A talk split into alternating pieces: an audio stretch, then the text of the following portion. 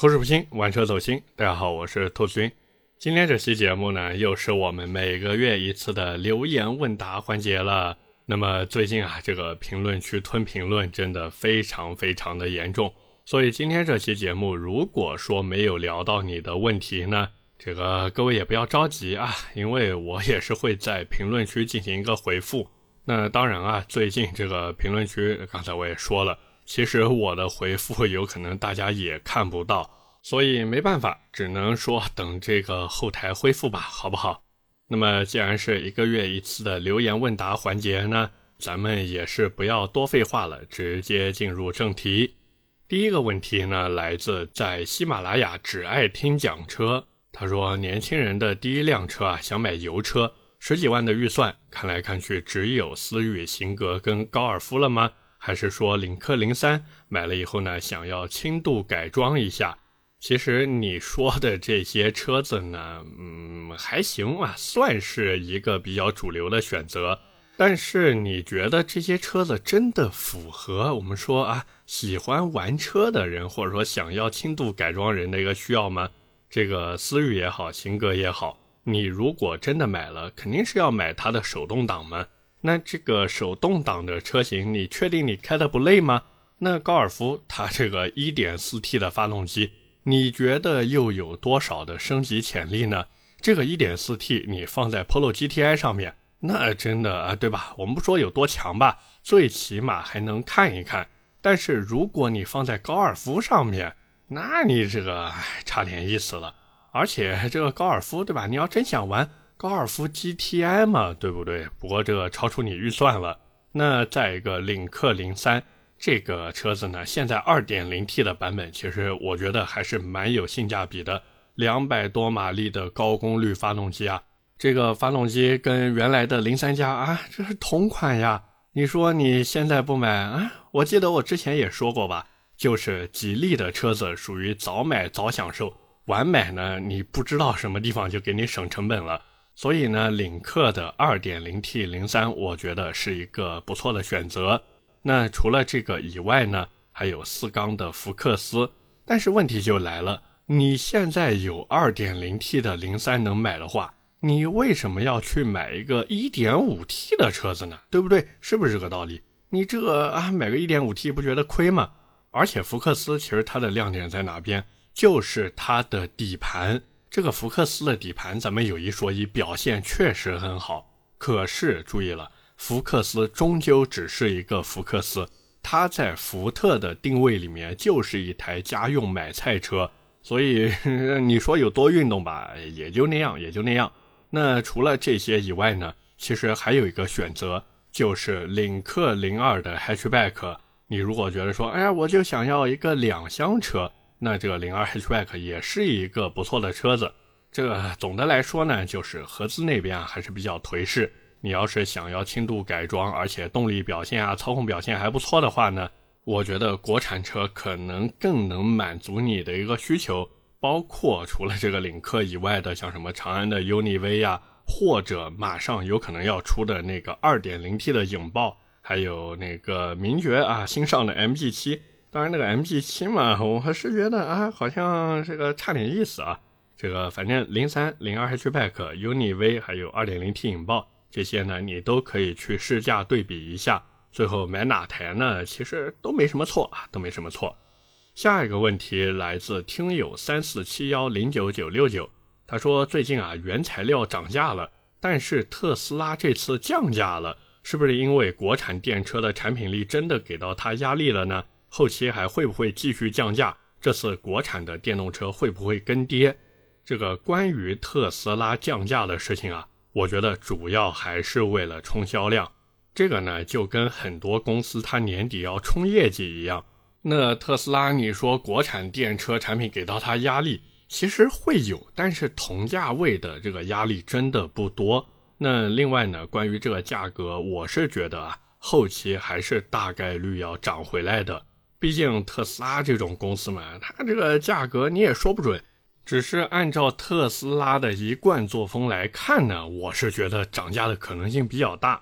那至于你说的这个国产电动车会不会跟着一起跌啊？这个我是觉得可能性比较小。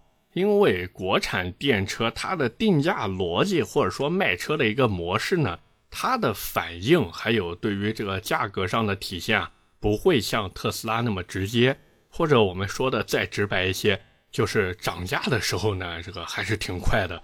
但是降价嘛，这个我就这么说吧，我家楼下之前的大肉面好像是十八块钱一碗，后来不是因为有一段时间猪肉的价格挺贵的嘛。于是那个老板就把大肉面调到了二十二一碗。那现在我再去吃多少钱呢？还是二十二。所以这个啊，你懂了吧？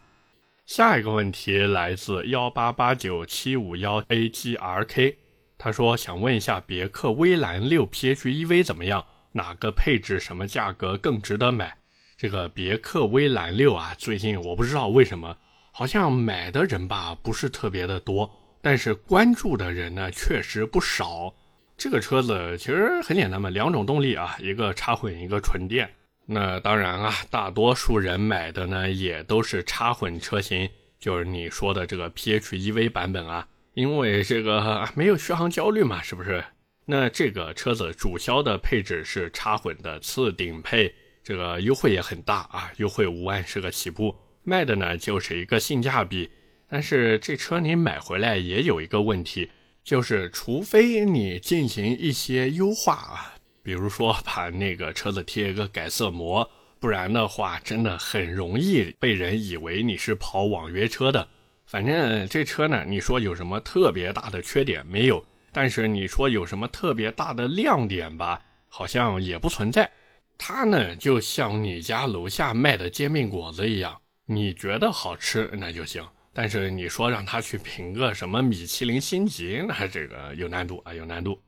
下一个问题来自 JYZQ，他说：“兔子，我想咨询一个二手车的问题。其实我对二手车的涉猎真的不多，但是我尽力解答吧。”他说：“雪铁龙的 C5 值得入手吗？一二款2.0尊享，一三年初上牌，行驶了十三万公里，带验车的师傅呀看过车况。”前后都没有大事故，但是右后门有拆卸钣金，三点五万啊，这车三点五万。然后他问我价格如何，后期用车的话呢，有什么要注意的问题吗？这个车子呢，我劝你别买啊，因为这个价格虽然没什么问题，但是你就不害怕这车砸在自己手里吗？对吧？你这个雪铁龙 C 五。我就这么说吧，法系车现在连新车都卖不动，更不用说二手车了。况且现在整个二手车市场的行情环境都不是特别的好。这种法系车，我就这么跟你说，完全就是静待有缘人啊。那说的难听一点呢，就是在线等冤种嘛。所以我跟你说，你现在看上这个雪铁龙 C 五，有可能二手车老板啊，就卖二手车老板当着你面不会说什么。但是可能回头啊，这个嘴就笑得咧到耳后根去了。反正你要买回来的话呢，养护就是正常做，该修呢就修，该整备呢就整备。这个二点零的机头呢，你说有什么大问题吧？其实也不存在。但是你说整体的动力表现还有油耗什么的，也就那个样子。反正这车属于你整备完一圈，弄完一圈，然后呢开一段时间，基本上你就估计想换车了。下一个问题来自元昊三九四五，他说：“兔子，你能不能说一说天际汽车呀？这个天际的 ME 五怎么样？能入手吗？天际汽车之前只有一台 ME 七，现在这 ME 五呢，等于说是你说才出没多久也不是，但是它在市场上面的声量真的不大。那天际汽车的前身呢，其实就是当时乐视汽车旗下的一个品牌，叫做电咖汽车。”但是后来这个乐视不是啊凉了嘛？包括电咖呢，其实一直也都是默默无闻被雪藏在那边的。所以当时我记得电咖也就是做了一个小车子叫 EV 幺零，后来整个工作其实也就停滞不前了。但是呢，随着这个乐视啊，刚才我们也说了凉了嘛，那现在的天际它的我们说老板或者说掌门人吧。就是张海亮，他带着自己在上汽大众的高管呢，就一起来接手了。顺便呢，就把这个电咖汽车改名成了天际汽车。这个其实它现在的这个模式有点像什么？有点像当时上汽大众在卖朗逸啊。这个主要为什么呢？因为这个张海亮，其实我们说有点像这个朗逸之父啊。反正这个套路呢，就这么个套路。关于天际汽车呢，其实我觉得唯一的槽点可能就是售前服务，因为它的网点真的不是很多。反正如果你当地有经销商呢，你可以去买；如果说你当地没有经销商的话，那我觉得这个算了吧。这车我之前开过一次，感觉呢就是非常普通的一台车。你说它有什么亮点没有？你说有什么槽点其实也没有，非常的中规中矩。而且我不知道为什么，好像买这车的人啊。他在网上的一个分享热情也非常的低，他就不像那种我们说买造车新势力，尤其是那个什么魏小李，包括还有像比亚迪啊、特斯拉这些，他们的这个车主在网上还是比较活跃的。但是天际汽车的车主真的非常非常的，我们说闷不作声啊。所以这个你多去试一试吧，这车反正也没什么大毛病。你要是觉得嗯还挺有性价比的，那入手也没什么问题。下一个问题来自棉雀，他说：“兔子，我同事要改 CT 六的卡钳，想让我问一问你怎么改比较好呢？”哎呀，关于 CT 六的卡钳问题，反正我自己是没有改啊，因为我觉得原厂的 Brembo 四活塞真的很够用了。你如果说实在觉得，哎呀，刹车力有点弱，那完全可以换一套 Dexel 的刹车盘还有刹车皮，你就换那个强化版本就可以了嘛。如果你真的觉得说，哎呀，这个不换一个卡钳，我这心里面不舒服，或者觉得说，哎呀，原厂这个四活塞太小了，这个啊，我看就觉得不爽，那你这真要改的话，选择 AP 的九五六二吧。反正这个刹车呢，你买的话也要买全原装的，就是不要买那种什么原装卡钳配国产盘皮的，那个稳定性呢确实不太行。你一套卡钳再加上一套三百五十五毫米的刹车盘。全都弄下来的话，一万五、一万六、一万七，反正来来回回就那么些价格。不过这个卡钳你买之前呢，一定要看好，就是要保证原装正品，千万千万不要贪便宜。毕竟刹车这种东西嘛，它关乎行车安全的，所以真的，一分价钱一分货，记得一定要买正品。下一个问题来自醒梦旅人 L。他说：“兔子日常用，想买一个年限近的二手捷豹 XFL，有没有什么推荐的配置吗？这个配置推荐呢，肯定是越高越好嘛。二手的捷豹，对不对？有句话叫什么来着？七折虎，六折豹，五折的沃尔沃没人要，是不是？反正你都买二手车，那肯定把配置往高了买嘛。我个人推荐你是可以直接看到二五零两驱豪华版。”这个版本呢，不管你哪一年的，基本上我是觉得买一个什么一七一八的这个就很不错了。你要是觉得哎呀这个年限有点长，那你就买一个车龄三年左右的也可以。你要是说哎呀我的预算非常非常多，而且我想体验一下这个捷豹的精髓，那你就直接去买那个三点零激增的版本。当然这个也是一样的道理啊，就是年限越近越好。当然，你别买年限太近的，因为年限太近其实也没有三点零激增了，就是相对而言年限近一点的，然后配置呢相对高一点的。但是我是觉得，你既然是日常用的话呢，还是买个二五零两驱豪华吧。这个二五零两驱豪华还有一点要提醒你的，就是别买那个改款以后的车子，因为老的车子我是觉得内饰会比新的要好看一些，好吗？下一个问题来自唐僧洗头用飘柔压。他说：“兔子，听你们的建议，最近购买了凯美瑞双擎豪华黑色的，再麻烦呀，给个建议，有没有必要稍微改动一下，看起来与众不同一些呢？如果要改的话，怎么改动呢？其实你提这个问题，我就知道你肯定是按捺不住自己内心想要优化升级的冲动了，所以这个我们小改怡情一下，好不好？那首先是外观方面啊。”外观呢？这个车子上面不是有很多的镀铬件吗？尤其是像那个车窗上面对吧？这种什么镀铬窗框之类的，你都贴一个亮黑色的改色膜，给它呢做一个黑化。再一个呢，就是换一套短弹簧，品牌呢推荐艾巴赫啊，这样子车子的支撑性呢也能好一些。那这车的包围呢，其实某宝上面都有。最近不是双十一了嘛，对吧？双十一快到了，你呢也可以提前先看好。只是我是觉得啊，没有必要说去把它改的特别运动。整体的这个包围设计呢，我建议你是看一些那种比较沉稳的。当然，那个蜂窝中网还是可以买的啊，那蜂窝中网还是蛮好看的。还有呢，就是这车你不是这些外观都弄好了吗？接下来就是轮毂、轮胎。那尤其是轮毂啊，这车轮毂其实我不建议你去买黑色的，因为黑色的轮毂第一个显小，第二个你这个外观都黑化了，你再弄一套黑轮毂，你这远远的看上去啊，黑不拉几一坨在那边，真的一点质感都没有。那我是觉得呢，轮毂可以直接上一套那种叫什么单片，但是带抛边的那种轮毂，里面的轮毂条幅呢可以稍微密一点啊，就像花瓣一样。颜色呢，就选那个叫什么亮光拉丝银的颜色，整体会非常非常的有质感。那至于刹车呢，哎，我是觉得可换可不换吧。你要是觉得前面这个轮毂里面空空荡荡的，那你就直接换一套 A P 的四活塞，对吧？这都是可以的。但是活塞面积别太大啊，买个最小的那一种，不然的话，它的这个叫什么大力鼓推不动它。反正来来回回呢，这车优化升级也没有什么太多的东西。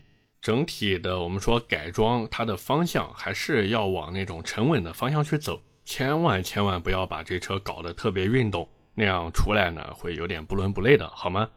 下一个问题来自卷心菜 i 六零，他说：“兔子啊，上次你说你平时用的机油都是安索的，但是这个机油呢，网上都众说纷纭，到底是不是正经油，是不是靠谱的公司开的？还有你说外面价格高的离谱。”你能不能说一说正常价格？他呢不想再被当韭菜了。这个我当时为什么用安索呢？纯 属就是因为价格低，因为我是按这个我们说商家的拿货价去买的。那你正常的价格呢？看看狗东就知道了。油呢其实是个正经油，但是一般家用车我是觉得没什么必要去用。而且现在安索的拿货价还涨上来了。自从安索这个涨价以后，我都不用了，我都开始用嘉实多极护了。所以真的算了吧，不要用安索了，跟我一起用嘉实多极护不好吗？是不是？当然你说，哎呀，我要追求性能，那像什么模特呀、米勒呀，这些其实都是可以的。你要说，哎，想体验一下不同的感觉，那你就去用力摩，对吧？力摩其实也还可以。那除了这些以外呢，其实好像来来回回就这些，还有一个小众一点的道达尔。那道达尔呢？你要买它高规格的产品，你要是买它普通的全合成机油呢，其实也就那个样子，反正都行吧。这些机油其实我说真的，对于你车辆的动力提升 可以说是微乎其微啊。你要是真的想通过说换机油，然后来达到什么目的，这个难度比较大。反正我是觉得呢，换机油这东西，只要你是按原厂的标号来换，再一个呢用的是正品，那就没什么问题了。下一个问题来自 Dunker 张，他说：“兔子，三十五万内的纯电 SUV 推荐哪一台？特斯拉的 Model Y 可以买吗？自己呢需求就是家用，一年一万公里，二线城市市区，家里面没有办法安装充电桩。哎呀，我就搞不懂你了，你这没充电桩，你买它干嘛？要知道，电动车如果离开了加充桩，那你这平时用起来的方便程度和省心程度呀。”真的不如你花三十五万去买一台燃油车了。你要是觉得说，哎呀，我就想体验一下这个电动车的感觉，我就是没开过啊，那你为什么不去买个增程呢？对不对？你买一个增程式的有什么区别吗？你这还没有补能的焦虑，对不对？你反正家里面都装不了充电桩了，你索性就直接买个增程车嘛，是不是这个道理？就是把加油站当做你的充电站嘛。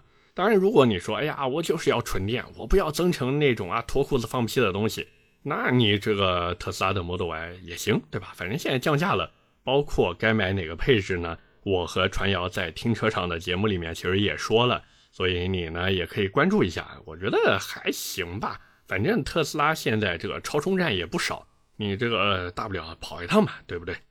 下一个问题来自锋芒君。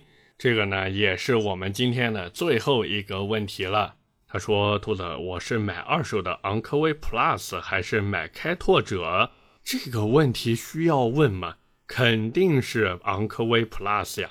虽然有一句话叫做‘中国的别克，世界的雪佛兰’，但是这两个牌子，它在中国的一个定位就是别克比雪佛兰高那么一级，所以你这还需要选吗？而且昂科威 Plus 和开拓者相比，那整个的不管是外形也好，内饰也罢，对不对？都不知道比开拓者高到哪里去了。所以这两个车子，如果你买二手的话，真的直接去买昂科威 Plus 吧。但是你买的时候呢，我是提醒一下，你呢尽量去买四驱版本的，毕竟这么大个车子，这么大的尺寸，这么高的重量摆在这个地方。你有一个四驱，我们说哪怕平时用不到，但是跑高速的时候，整体稳定性是不是又能再上一个台阶呢？所以这两台车该怎么选，你应该明白了吧？OK，那么以上就是我们今天这期留言问答的全部内容了。那么下面就进入我们的留言互动环节。上期的节目啊，我们聊了标致的五零零八。那么第一条留言来自 L I B I H E 十一。他说：“哈哈，凯迪拉克和标致一样，L2 辅助驾驶也基本只有顶配有。这个有一说一啊，确实是这个样子的。但是相比之下呢，凯迪拉克人家那个优惠多大呀，对不对？一个二线豪华卖个对吧，就比普通品牌稍微贵那么一点点的价格，并且它的这个我们说凯迪拉克的辅助驾驶呢。”整体表现真的不知道比标致高到哪里去了。不过这个配置啊，确实有调整的空间。但是问题来了，凯迪拉克的消费者难道不知道这件事情吗？其实他们心里面非常的清楚。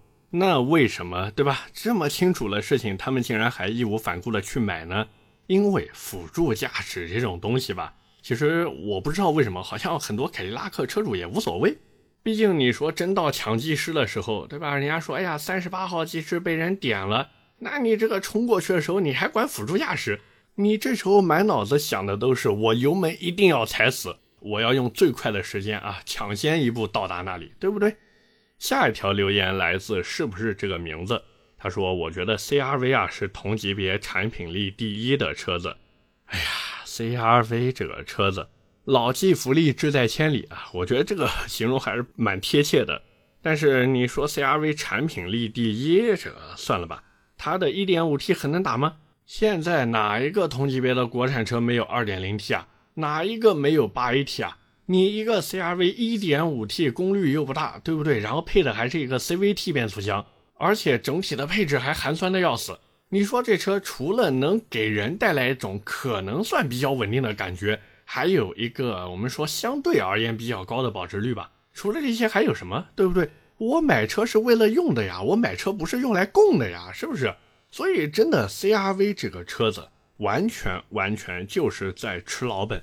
等哪天他这个老本都吃不动了，那我估计，要不然就是大改款，要不然呢就是直接价格崩盘，不然的话他真的卖不动。最后一条留言来自南门妖风。他说：“标致五零零八这个尺寸呀，如果不是喜欢那两个可拆卸的座椅，还是买五座版的吧。这个其实我觉得，如果真的图五座版的话，你为什么不少花点钱去买四零零八呢？对不对？那个四零零八的空间很小吗？其实也不小啊。而且关键是你都有这个预算了，你买法系图什么呢？除非你就是图那种，哎呀，众人皆醉我独醒啊！你们都不懂法系车的乐趣。”否则我实在是 get 不到法系车它现在到底还有什么值得买的地方，因为它要性价比，其实也没什么性价比；要动力没动力，要操控没操控，要空间其实空间也不大。我说句不好听的，连人家现在新换 8AT 的途胜 L，整体的产品力可能都比这个我们说标致的车子要强一些，而且关键是人家还便宜，是不是？所以这也是为什么我到今天为止我都不推荐大家去买法系车。那可能有人会想说，什么时候才能买法系呢？我就这么跟大家讲，哪一天法系真正的放下了他的傲慢，真正的明确了自己现在到底是什么样一个光景，然后拿一个特别有诚意的产品出来了，那到时候大家再去看看法系吧，而且还是看看法系，至于买不买那另说，好不好？OK，那么以上就是我们今天这期节目的全部内容了，也是感谢各位的收听和陪伴。我的节目会在每周二和每周四更新，点赞、评论、转发是对我最大的支持。各位如果还有什么想听的车或者想聊的话题，也欢迎在下方评论区留言。我们下期节目接着聊，拜了个拜。